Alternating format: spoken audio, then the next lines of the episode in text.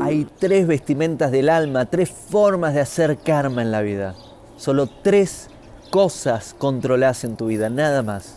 Lo que pensás, lo que decís y lo que haces. La realidad que vivís cada uno de tus días está afectada por tus pensamientos, palabras y decisiones. Entonces la pregunta es, ¿qué vas a pensar?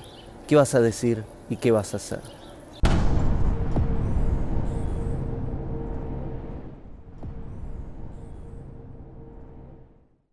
Hago esta rápida pausa comercial para agradecerte por oír mi podcast y pedirte que si te gusta lo recomiendes. Si te gustaría adquirir alguno de mis libros, podés encontrarlos en su formato físico y digital en Amazon y en su formato audio en Audible. Gracias y que continúes disfrutando del contenido que tengo para vos.